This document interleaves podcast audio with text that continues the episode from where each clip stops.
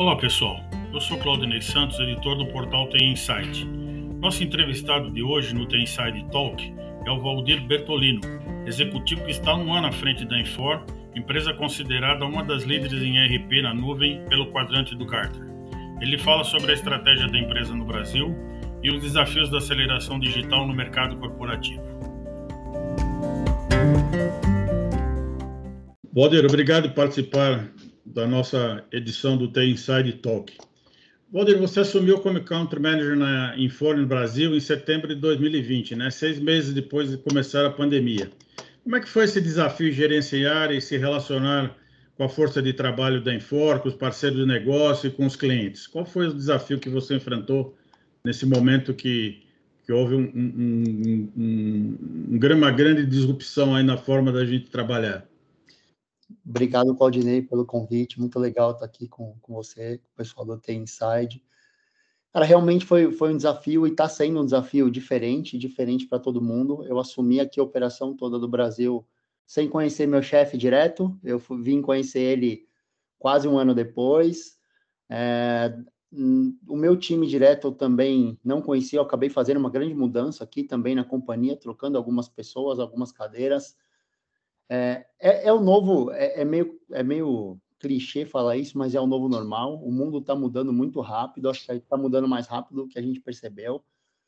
Foi um desafio grande e agora o desafio novo é fazer as pessoas é, entender esse modelo híbrido e como vai funcionar, porque ninguém tem ainda uma resposta, né? Então, eu vim para cá sem conhecer ninguém, ainda não conheço 90% da Infor pessoalmente, conheço por vídeo e às vezes a gente toma, a gente brinca, né? Nossa, por vídeo você é diferente. Hoje eu conheci uma das nossas sales consultants, que eu falo com ela todos os dias, mas não tinha conhecido ela pessoalmente. Então é um desafio diferente, mas é ao mesmo tempo está virando muito comum. Hoje eu estava indo para um cliente fazer uma reunião presencial e aí o médico fazendo no caminho também uma consulta online. Ele falou: olha, é diferente, eu não vou te examinar. Eu falei, cara, fica tranquilo é, eu trabalho com tecnologia, isso para mim já é muito comum e, e, a gente consegue ver que estão em todas as frentes, né?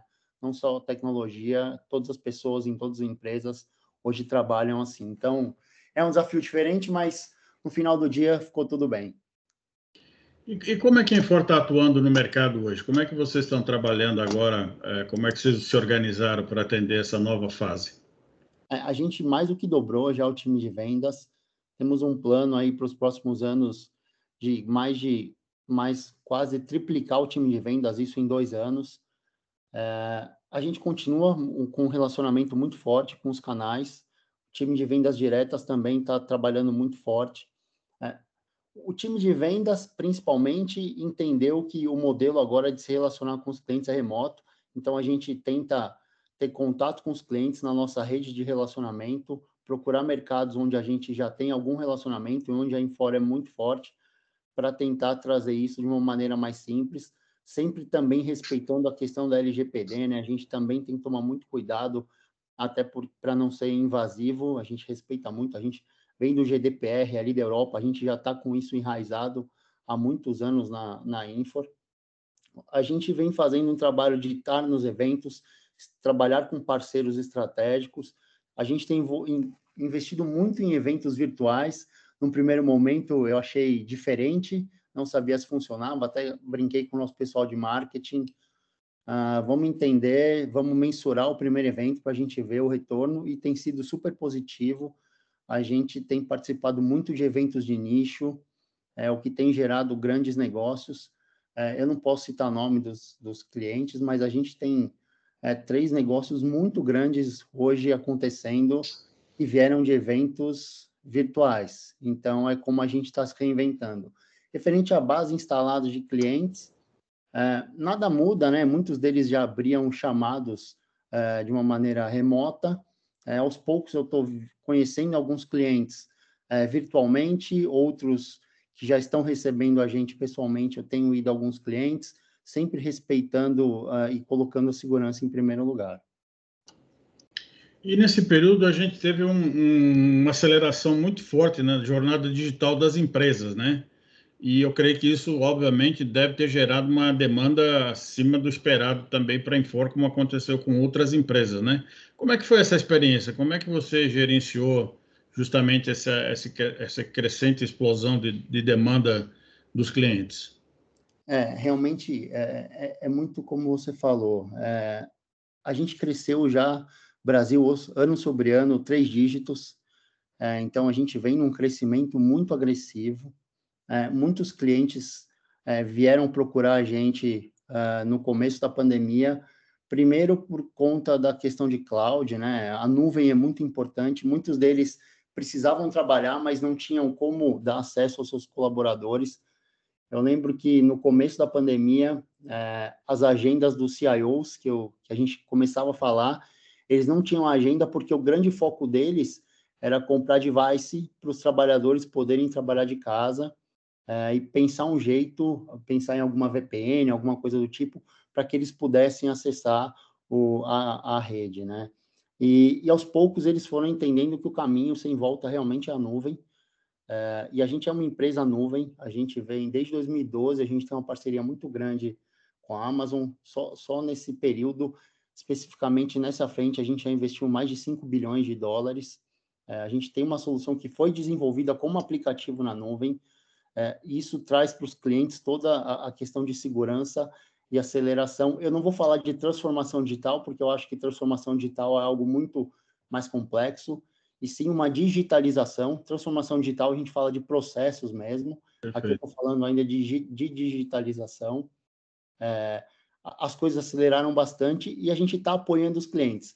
Muito, muitos projetos que estavam no papel, é, andaram em questão de dois, três, seis meses, um ano, algo que estava parado há mais de cinco anos. Ontem eu estava conversando com, com, um cliente antigo meu, a gente estava almoçando e ele me contou um, um, caso interessante. Eles tinham que passar por uma auditoria, eu não posso dar detalhe, porque senão todo é. mundo vai saber quem é, mas eles passam por um processo de auditoria porque eles exportam para outros países. E o que ele fez? Uh, eles foram os pioneiros nisso, eles instalaram, instalaram várias câmeras dentro da fábrica deles, e eles foram fazendo esse processo de auditoria com outros países, então, com as, com, com as ANS de outros países aí, sendo uhum. mais simplista, né, com os órgãos regulamentadores, e eles iam passando pela fábrica deles, eles foram colocando internet na fábrica inteira de ponta a ponta, e aí ele ia passando por um processo, o, a pessoa, o avaliador falava, ó, dá um zoom ali naquele, naquele processo específico, volta, e aí é, é, é o que eles estavam querendo fazer, né? Ter internet, rádio e câmeras espalhadas pelas fábricas, isso já fazia mais de cinco anos. Eles puseram isso para rodar em exatas duas semanas. Ele falou que foi uma loucura, mas isso podia, podia ser um deal breaker, né? Ou ele fazia aquilo naquele momento, ou não, ou ele parava o negócio dele existe um risco enorme dele não poder mais exportar. E é, é uma história interessante, ao mesmo tempo que ela é simples, ela é super complexa. Se você pensar uma fábrica grande, você fazer tudo isso em duas semanas, aprovar o budget, é, envolver as áreas é, que são os aprovadores disso e conseguir colocar de pé e pôr para funcionar, é realmente algo fora da caixa e ao mesmo tempo não é, né? Porque a gente é, tem prova viva de que está funcionando, e a, e a partir disso virou um processo, eles não fazem mais aquele processo antigo de, de validação de in loco, e sim esse novo modelo de processo. Isso economiza tempo, dinheiro, enfim. Foi realmente acelerado, né? Super acelerado. E é algo que, que vem crescendo muito, muito rápido. Muitos. Pro... É engraçado, né? Às vezes as pessoas me perguntam sobre RP, né? poxa, RP era um processo de venda de um, dois anos. Não sei se é um processo de venda de um e dois anos, porque a gente vê processos de vendas de RP que saem do, da ideação lá do CFO e do CEO em dois, três meses e a tomada de decisão muito rápido, porque é, ninguém tem mais tempo para perder em projetos de dois, três anos. Isso é coisa do passado. Um projeto não pode durar mais do que 12 meses e assim, 12 meses é um projeto muito complexo, porque em seis meses o negócio do cliente muda totalmente. Quem imaginou que o cara que faz a. Estava falando isso hoje para um cliente também, que faz a máscara teria uma demanda tão grande que iria faltar máscara. Então, assim, a gente precisa entender que o mundo mudou. É, falando em RP, né, vocês têm uma presença muito forte, né, no mercado de RP e no mercado de CRM, né, de Customer Experience, né. Eu tenho alguns dados até da IDC aqui que mostra que o mercado de RP esse ano vai crescer 12,6%, chegando aí a 3,4 bilhões de, de dólares, né. E o mercado de Customer deve chegar a 1,4 bilhões, né, que representa um crescimento de 21,3% em relação a 2020, né. Qual é a sua expectativa? Qual a expectativa da Infor de participar nesses, nesses importantes mercados? Como é que vocês estão, estão investindo nesses dois segmentos é, especificamente? É, a gente vem investindo já. O RP sempre foi um dos nossos principais carro-chefes, né? Hoje a gente tem mais de 70 mil clientes globalmente, a gente é a terceira maior empresa de software de gestão do mundo. É, a gente vem investindo, como eu falei, quando a gente olha para a Amazon especificamente, a gente investiu bastante nessa parceria que, que a gente tem já desde 2012, enquanto as empresas ainda, hoje em dia, ainda estão tentando fazer um move to cloud, as empresas de software ainda estão tentando é, migrar para o modelo de SaaS, a gente já vem trabalhando isso há muito tempo. É, acho que o grande diferencial nosso é que a gente tem as nossas soluções verticalizadas, é, o go-to-market no final do dia para os clientes é muito mais rápido. É, então, a gente tem soluções para cada indústria específica. É, não deixa de ser o nosso carro-chefe. A gente investe, investe bastante. Para o Brasil, especificamente, a gente é um dos, um dos poucos países que tem uma célula de desenvolvimento aqui. Então, a gente tem uma célula de desenvolvimento específica para o Brasil, tem uma estrutura para atender. Eu vim com o intuito realmente de, de aumentar o nosso share aqui e mostrar a relevância e o poder que a Infor tem é, no, na, tanto fora do Brasil, para trazer isso para o Brasil, para que a gente cresça de uma maneira estruturada. É, a Infor ela pertence a um grande grupo, né, um dos maiores do mundo, que é o grupo Koch Industries, né, que até isso. em fevereiro do, do ano passado ela se tornou controladora é, total da, da Infor, né, ela já tinha uma participação acionária bastante expressiva e, e ela assumiu o controle do grupo lá em fevereiro de 2020. E ela investiu, pelo que eu tenho informação, mais de 4 bilhões justamente para desenvolvimento de produtos e atualizações de software, né, para transformar os produtos on-premises em, em, nuvem, né? E ela estabeleceu uma, uma estratégia de atuar em três principais áreas de negócio, né? Pessoas, ativos físicos e cadeia de suprimento, né?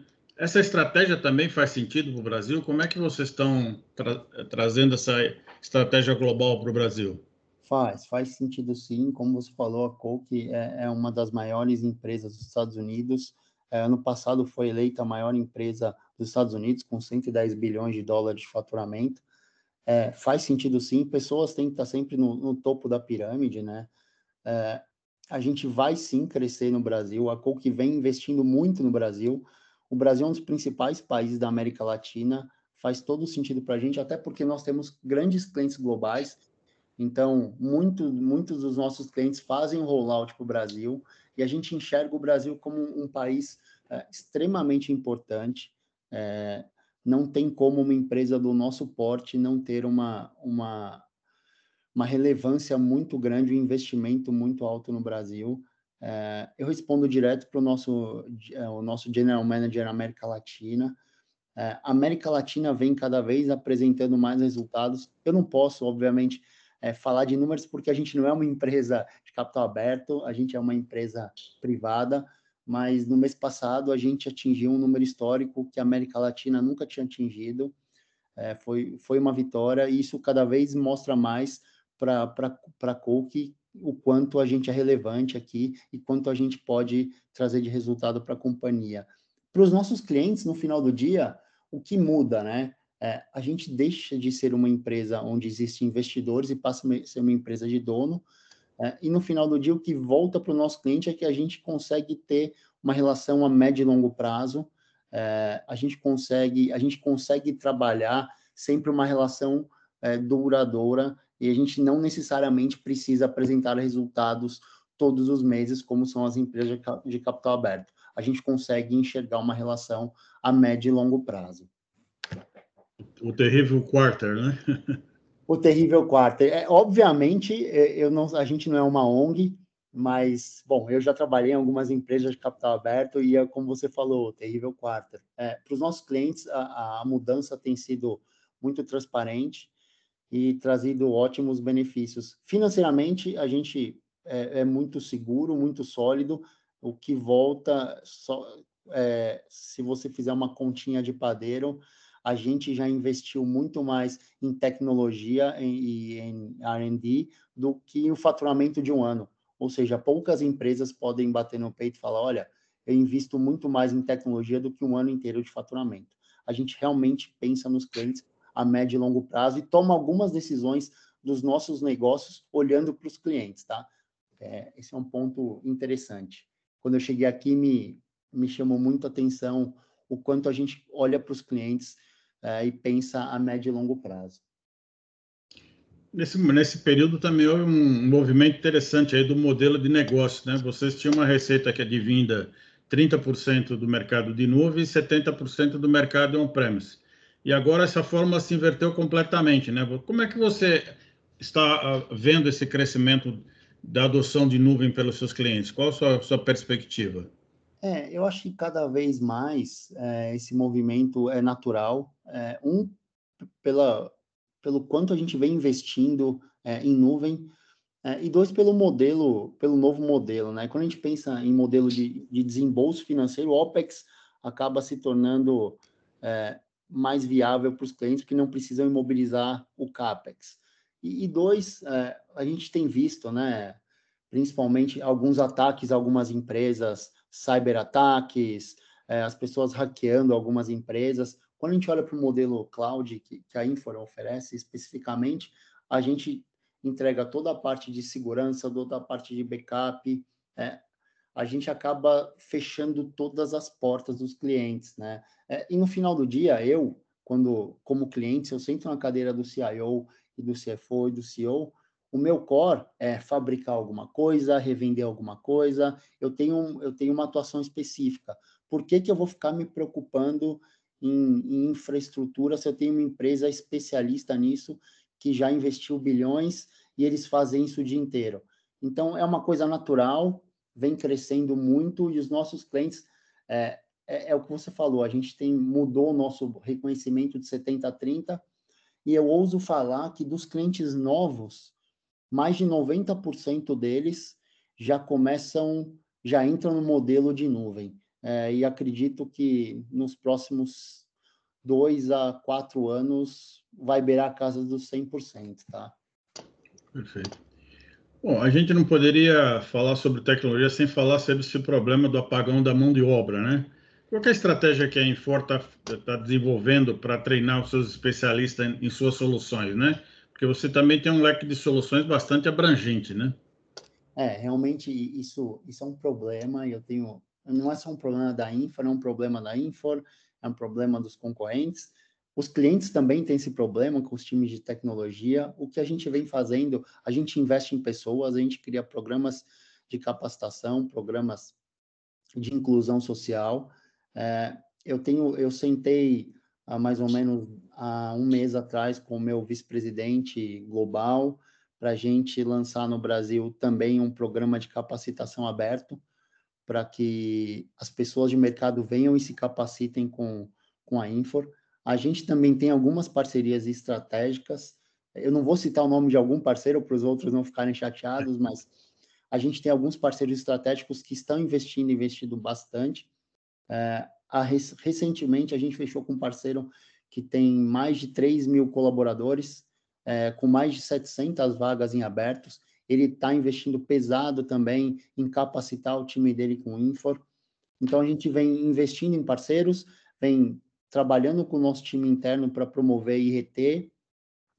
E também estou, estamos pensando em, em fazer um programa aberto de capacitação para quem quiser do mercado se capacitar em Infor. É, esse acho que é o, é o, modelo mais fácil, né? É, hoje em dia, a gente, de tecnologia, a gente concorre muito com startup. Parece que é, parece papo de louco, mas realmente é algo que eu venho percebendo, as startups estão crescendo, vem crescendo rápido. E por que startup, né? É, startup ela é literalmente sexy para o cara que vai comprar, é um negócio legal, é cool, é, as decisões são muito rápidas e, e quando a gente olha para grandes empresas, são grandes empresas, tem toda uma solidez, mas as decisões normalmente são, não são tão rápidas quanto numa startup.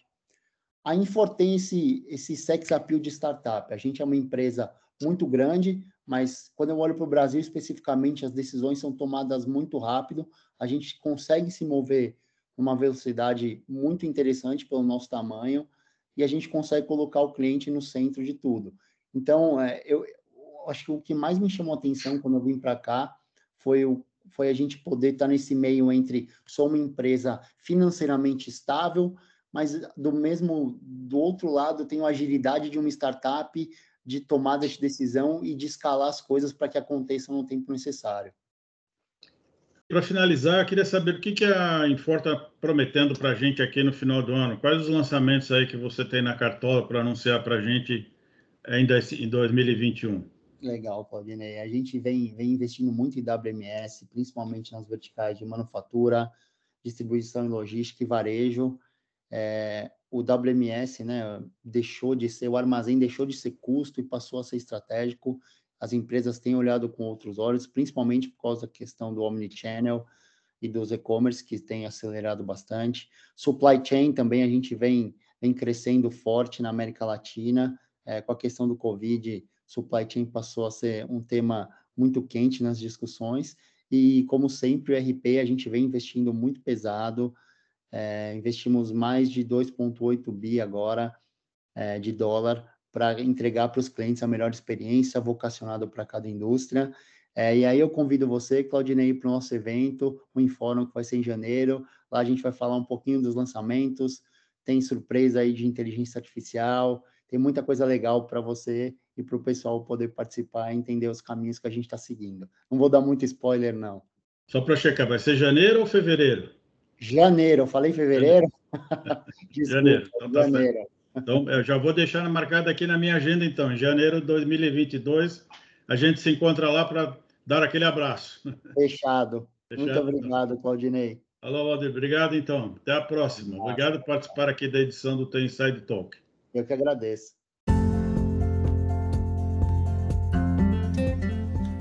Esse foi o episódio de hoje do Tem Inside Talk. Agradeço a audiência e gostaria de convidá-los para seguir Tem Inside nas redes sociais para acompanhar as principais notícias no mundo da tecnologia e ficar por dentro dos próximos episódios e eventos. Até o nosso próximo encontro.